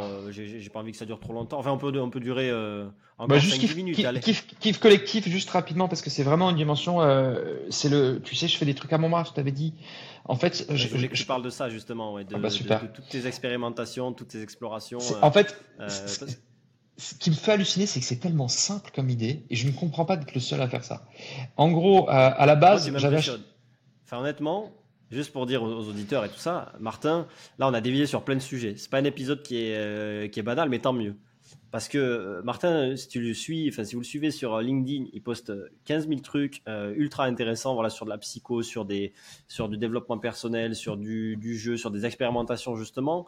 Et il, a l'impression qu'il connaît tout le monde. Après bon, parce qu'il communique, c'est normal, ça, ça, ça, a un effet de, Enfin, je te parle à toi, du coup, tu communiques. Mmh. on a, l'impression que tu fais plein de choses et c'est normal, c'est l'effet réseaux sociaux. Mais surtout, mmh. tu fais des trucs, voilà, comme tu euh, t'apprêtais à le dire, parce que je voulais quand même le dire personnellement, qui sont cons, entre guillemets, simples, mais je pense diaboliquement efficaces et surtout très humains, quoi. Et, moi, je suis assez impressionné par, euh, je sais pas, voilà, comme tu disais, ton humanité, tout ça, c'est pas pour te brosser dans le sens du poil, mais c'est mmh. assez ouf. Euh, euh, voilà, bref, je te laisse continuer. Désolé, je t'ai coupé. Euh. Mais c'est gentil. Mais enfin, je pourrais avoir après des trucs simples. Là, en gros, le truc est, tout con. J'ai pas mal d'amis. Tu sais, quand, es, quand tu viens de Lille, tu t'installes à Paris. petit à petit, tu as des amis qui quittent Paris parce que bah, ils ont des enfants, ils vont à Bordeaux, ils vont à Nantes, ils vont s'enfermer dans un gîte dans le Larzac. Et à un moment donné, j'avais fait le bilan avec Estelle en me disant, mais j'ai plus tant que ça de réseau, tu vois, j'ai mes collègues, mais mes potes, ils sont partis. Et, et vraiment, proactivement, je me suis dit, j'ai envie de me connecter à des gens inspirants. Tu vois, c'est un peu égoïste à la base. Hein. Et j'avais fait mon jeu de valeur, créatif, libre, audacieux, bienveillant. Je voulais incarner ça un max. J'avais quelques amis à moi dans mon réseau qui incarnaient ces valeurs-là. Et j'avais acheté en parallèle, euh, j'ai découvert le kiff d'avoir des tables pliantes que tu peux mettre partout. Et en famille, je me posais devant la Tour Eiffel sur le champ de Mars, je me posais à Montmartre, et on se posait n'importe où, et personne nous faisait chier. Et j'hallucinais de voir que tu peux poser une table n'importe où. Une table de camping avec les quatre. Exactement. Euh, Exactement. Le petit truc euh, vraiment en mode tu le tiens comme euh, comme une valise, tu l'ouvres et puis et puis ça devient. Et du coup je me suis dit mais en fait je vais inviter des personnes qui m'inspirent euh, j'aime beaucoup les questions profondes euh, où tu te montres vulnérable et tout. Et, j'avais un jeu de cartes comme ça que j'ai fait avec une centaine de questions profondes parce que j'avais euh, déjà fait ma liste de questions. Et je me suis dit, je vais me poser à Montmartre, on va se poser sur les marches au milieu de tout le monde. Et on va faire un jeu de cartes comme ça. Je vais ramener du morito magique. J'ai choisi des cocktails un peu, j'adore cuisiner aussi. Et puis on va comme ça passer une. on va tendance yeux tout ça. et on va Tu sais pas ce qui va t'arriver quand tu quand tu le bois. Ah ben c'est le jeu aussi, les gens gagnent des points, mais bon, on fait des points, on s'en fout s'ils trouvent les ingrédients. Ah. Et, euh, et, du coup, je vais mettre quatre personnes, quatre à six personnes qui se connaissent pas autour de la table, et on va juste parler euh, sur des, des, des, questions comme ça profondes où les gens vont, vont être amenés à, à, se révéler. J'ai fait ça une fois, c'était la, la meilleure expérience de ma vie parce que tu as des échanges d'une profondeur incroyable dans un cadre, tu te retournes, tu as Paris, la Tour Eiffel, euh, petit à petit, tu as le coucher du soleil, le nombre de touristes qui viennent te voir en disant vous avez tout compris, c'est génial ce que vous faites. Enfin, c'est incroyable. Et en fait, je me suis dit, OK, les, personnes que j'ai invitées, je leur ai demandé trois personnes qui pourraient kiffer ce concept, qui sont créatifs, libres, audacieux, bienveillants. Et de fil en aiguille, j'ai fait ça maintenant 38 fois. Et en fait, du coup, bah, j'ai eu euh, plein plein de personnes qui sont venues. Maintenant, je réinvite des personnes aussi. Et maintenant, j'ai même des, euh, des verticales. Tu sais, j'ai ceux qui sont dans l'impact, qui ont envie de contribuer à un monde meilleur. J'ai ceux qui sont plutôt RSE, ceux qui sont youtubeurs, ceux qui sont. Et là, je vais faire des verticales. On va coworker ensemble. Et en fait, ce qui est génial, c'est que je, me suis fait un réseau incroyable juste en passant un moment de kiff, mais euh, tout le monde rêve de passer un moment comme ça. Et, je suis assez attristé. Pas, pas, le droit au pro au début, c'est ça? Euh... Ouais, t'as pas le droit de parler de ce que tu fais pendant une heure. Et en fait, en général, d'ailleurs, après, on fait le jeu, le fameux jeu de, tu dis euh, de trois métiers que tu pourrais faire et les gens doivent deviner lequel est le vrai, tu vois. Et, et en fait, c'est génial de pas parler de pro parce que tu définis pas par ton taf, quoi. Et, euh, et du coup, euh, tu, tu as. Et en fait, tu te rends compte aussi que derrière les des personnes, parce qu'au au bout d'un moment, j'ai aussi invité des personnes qui, qui peut-être avaient une forme de réussite sur LinkedIn, sur YouTube ou je ne sais quoi. Et en fait, c'est génial parce que quand tu creuses, tu vois le niveau de vulnérabilité de ces gens-là. Et tu arrives dans des discussions tellement deep par rapport à des trucs superficiels où tu pourrais échanger sur une soirée YouTube ou je ne sais quoi. Enfin, c'est, euh, tu crées des connexions de ouf, quoi. Et, euh, et après, j'ai fait d'autres trucs. Enfin, je m'égarais, mais après, je me suis mis à faire des micro-kifs. Là, par exemple, j'ai un ami Arthur Massonneau euh, qui, qui a, il connaissait une île accessible en, en canoë. Euh, à, juste à côté de Paris, euh, bah, j'ai invité un mec qui s'appelle Elliot Meunier, qui est un, un, mec génial, un autre mec Jean-Noël Chantreuil. Comme ça, je, je, je, crée comme ça des micro-expéditions. Je me suis dit, je peux aller plus loin. Et ça, maintenant, je, fais ça. Euh, là encore, dimanche dernier, j'ai fait un truc dont je pourrais pas parler ici, mais euh, mais euh, j'aime bien comme ça organiser des micro-expéditions avec des gens en mode. Et puis maintenant, les gens, quand je leur propose, en général, ils sont en mode oh ouais, parce qu'ils savent pas ce que ça va être. Et il y a un côté. Et en fait, c'est marrant parce que je repense que je suis peut-être aussi en train de recréer l'effet de surprise du camping-car quand j'étais en primaire aussi, tu vois. C'est marrant comme peut-être. C'est quoi qui te drive par rapport à ça? C'est alors le, truc profond euh, qui, qui, te fait faire ça. C'est une bonne question. Euh, naturel, tu vois. Enfin, euh, T'as pas l'impression de faire ça en étant intéressé, tu vois ce que je veux dire J'ai pas la réponse à ça. C'est peut-être. Alors, j'ai changé avec le mec de Nuit justement sur pourquoi il faisait l'autostop. Il m'a dit que c'était la peur du rejet. Et, euh, et, du coup, il y a peut-être ce côté-là implicite, mais je sais pas, peut-être aller chercher des trucs profonds, euh, psy, euh, qui sont pas vrais, mais peut-être que c'est une espèce de peur du rejet qui m'invite à, tendre la main. Mais après, je pense aussi que, enfin, j'aime profondément les gens. Quand je fais de l'autostop, c'est ouf. J'ai réalisé les gens avec qui j'ai papoté, parfois qui ont des accidents de vie de dingue. L'autre fois, j'étais dans une station de ski, j'ai discuté deux heures avec une nana qui était cantinière dans une station de ski qui avait à peu près 60 ans, qui avait une vie assez classique. Mais en fait, c'est ouf comme euh, j'aime, enfin, j'aime vraiment profondément discuter euh, avec les gens et, et je sais pas s'il y a une explication. Euh, ça peut peut-être être. De... D'en trouver, ouais. Au final. C'est, ouais, quoi les, les... Ça, c'est intéressant euh, pour l'auditoire qui est toujours là. C'est quoi les meilleures questions que tu poses? Enfin, je te demande parce que tu ne disais ah. pas parler de soi en termes pro et tout ça. Je pourrais te filer la, la, une liste d'une vingtaine, mais alors Bon, quel est le truc de ouf qui t'est arrivé alors, il y, y, a quand même des trucs très vulnérables. Hein. Il y a des trucs positifs. Quel est le truc de ouf que t'es arrivé euh, C'est quoi pour toi ta philosophie de vie, ta définition du bonheur euh, Raconte-nous un bon moment de cette année. Euh, et puis il y a des trucs beaucoup plus deep. Raconte-nous la pire année de ta vie. Et, si jamais tu pouvais aller voir toi dans cette pire année, qu'est-ce que tu dirais à cette personne-là, tu vois? Il y a différents, il y a des questions liées à la sécurité, des questions liées aux envies profondes. Ouais, je pourrais t'envoyer une liste. Hein. Je, ma liste, je la partage à tout le monde. Hein. J'ai ma liste des 100 questions. Si tu veux, je te, ah bah, je te la publie. Si tu as envie de faire, si as envie de faire le jeu de cartes aussi, j'ai une version imprimable. Euh, tu, peux aussi. ouais. mais fais-le. Et, c'est vraiment ça le truc. Moi qui me, qui me rend fou. Je suis c'est un peu genre je me la pète, mais je suis accablé par le, peu de proactivité des gens qui passent leur soirée à regarder Netflix, alors que clairement, tu, tu, as le choix entre faire un truc comme ça ou regarder Netflix, tout le monde te dirait que c'est mieux de faire un truc comme ça. Mais pourquoi les gens ne le font pas, quoi? Côté peut-être introverti aussi ou Ouais. Ça demande. Tu, tu voilà, par exemple, j'ai acheté une. Après, je sais que je m'égare. Oui, c'est sûr. Ah oui, donc t'as raison. J'ai acheté une, une friteuse euh, mouse costaud pour faire des frites à tout le monde. Et, maintenant, je peux faire des moules frites sauce Roquefort pour 20 personnes. Je l'ai fait euh, le, week-end dernier pour. Euh, et du coup, j'ai proposé à Estelle d'inviter tous les professeurs des écoles de son école. J'ai adoré cuisiner pour tout le monde. Et là, je vais faire pareil pour mon bâtiment, pour mes voisins. Mais en fait, t'as rien à perdre à faire ça, quoi. Tu vas juste euh, contribuer à un monde meilleur et enchanter un peu le bâtiment, là où pour l'instant c'est une discussion de copro où le WhatsApp il fait peur. Et, en fait, je je vois pas trop pourquoi ne pas faire ça plutôt qu'une soirée Netflix. ok, c'est un petit coup.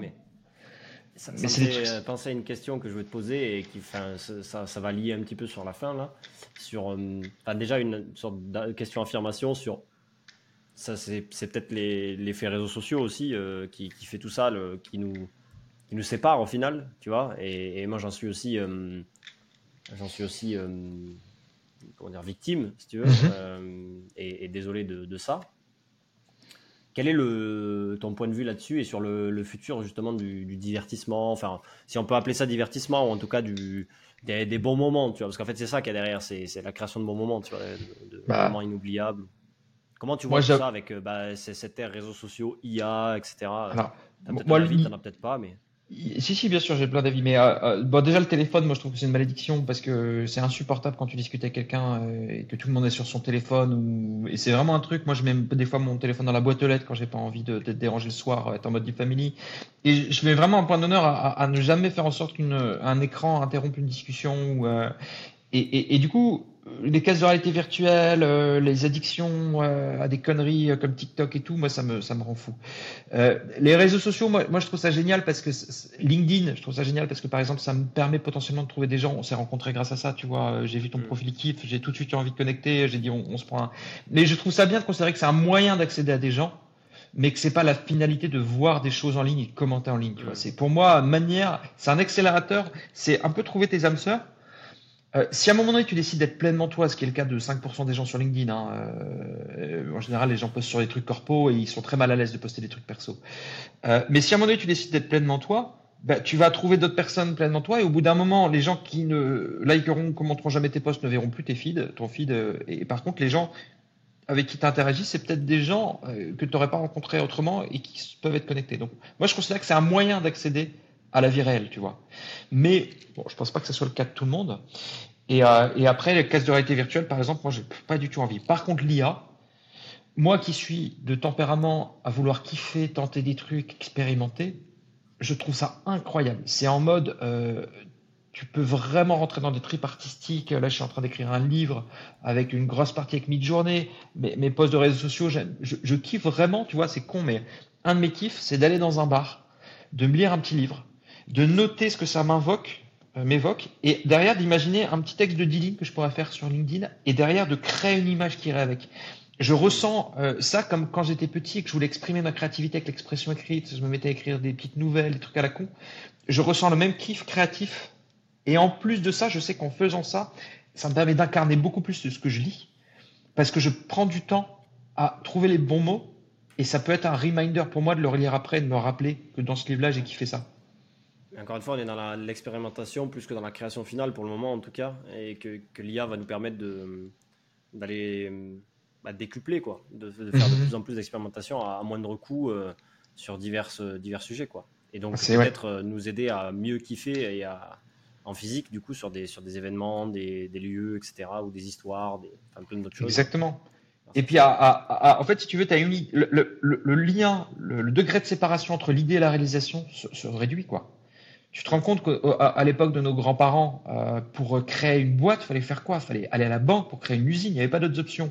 Il y a 20 ans, tu pouvais créer un site et commencer à vendre en ligne, euh, mais du coup, tu étais limité par la rapidité. Maintenant, tu peux avoir l'équivalent d'un freelance, d'un copywriter, d'un freelance designer, d'un freelance... Euh, enfin, tout va tellement vite en une journée, tu es capable de créer euh, un site e-commerce. Euh, enfin, c'est ouf de voir comme le degré de séparation entre l'idée et la réalisation se réduit. Et quand tu es comme moi, euh, avec d'envie de faire 10 000 trucs, bah, ça veut dire que tu peux les faire et tu plus en mode devoir choisir. Et, et bon, évidemment, après, il faut être persévérant. Et, et le lancement, c'est ce qu'on se disait tout à l'heure. Le lancement, c'est qu'une première chose. C'est après que tu te réveilles avec la gueule de bois en mode bon, maintenant je vais devoir charbonner. Parfait. Dernière question du coup là-dessus, c'est. J'aime bien parce que tout s'enchaîne. Quelle est le hum, la suite pour Martin? Tu dis euh, hmm. j'ai envie de faire 10 000 trucs et tout ça là, là soit des trucs prévus ou en tout cas dans le, dans le pipe, que ce soit pour Urban Gaming, pour toi. Euh, moi, j'ai juste envie. On pourrait faire un deuxième épisode, mais. mais les dix dernières années de ma vie, c'était les meilleures. Et vraiment, récemment encore, c'est la manière dont je crée des contrastes, où je kiffe en famille, je pars en expédition, euh, je suis en mode deep work pour Urban, euh, je fais mes micro-kiffs, je fais mes. J'ai juste envie que ça continue. Et en fait, j'ai pas de. J'ai pas une vision de ce que je vais faire à deux ans. J'aimerais bien avancer sur mon livre, mais euh, j'ai pas encore euh, assez eu le temps. Mais j'ai juste une envie, c'est que ça continue comme ça, et que je puisse continuer à, à tester différents, différentes choses euh, et que ça grossisse petit à petit. Urban, ça grossit petit à petit de manière organique. Hein. On est en gros à plus de 20% par an depuis, depuis le début ça me va bien. J'ai pas envie de péter un plafond parce qu'à un moment donné, euh, si d'un coup on fait x3, bah, c'est peut-être aussi que je devrais faire euh, x0 sur tout le reste. Non, il y a vraiment un côté de, de continuer à équilibrer. C'est vraiment créer des contrastes au niveau de mon année, au niveau de mes journées, euh, et aller vivre des trucs très différents et continuer comme ça. C'est pas, je veux juste que ça continue. Ok, c'est un beau mot de, un beau mot de, de la fin. Je te remercie pour ce moment. Euh, bah, merci beaucoup. 40 heures compagnie, c'était très cool. On, on, est allé sur des sujets euh, qui sont pas communs euh, sur les, 15 premiers épisodes que j'ai vus, mais c'est tant mieux justement pour, euh, pour ouvrir, ouvrir les chakras à d'autres sujets plus profonds. voilà, moi je suis très content d'avoir d'avoir fait ce, cet épisode et il y en aura peut-être un deuxième. En tout cas, on continuera à discuter nous en off. Et puis ceux qui nous écoutent, n'hésitez pas à envoyer des messages à, à Martin Tissier du coup sur, sur LinkedIn ou à moi-même pour, pour nous dire ce que vous en avez pensé. Merci beaucoup, beaucoup. C'était génial. Pas de rien. Et on se, on se voit bientôt, je pense, euh, sur Paris. Yes. Salut Martin. Ciao. À plus, ciao, ciao. Ciao. Merci à tous d'avoir écouté cet épisode jusqu'au bout, j'espère qu'il vous a plu. N'hésitez pas à mettre un avis et un commentaire sur votre plateforme favorite, Apple, Spotify, Deezer et d'autres. Il y a aussi des versions vidéo courtes sur Instagram ainsi que la version longue sur YouTube du podcast. Si vous avez un projet ou idée d'événement de lieux de loisirs, de concepts de divertissement que vous souhaitez concrétiser, si vous avez besoin de renfort sur un événement pour de la gestion opérationnelle, ou enfin si vous avez besoin de créativité pour créer une expérience client de dingue afin de faire kiffer les gens, notre expertise pourrait vous être utile. N'hésitez pas à nous contacter à l'adresse hello, h e 2 l o cfklg.com. Merci beaucoup et à très vite.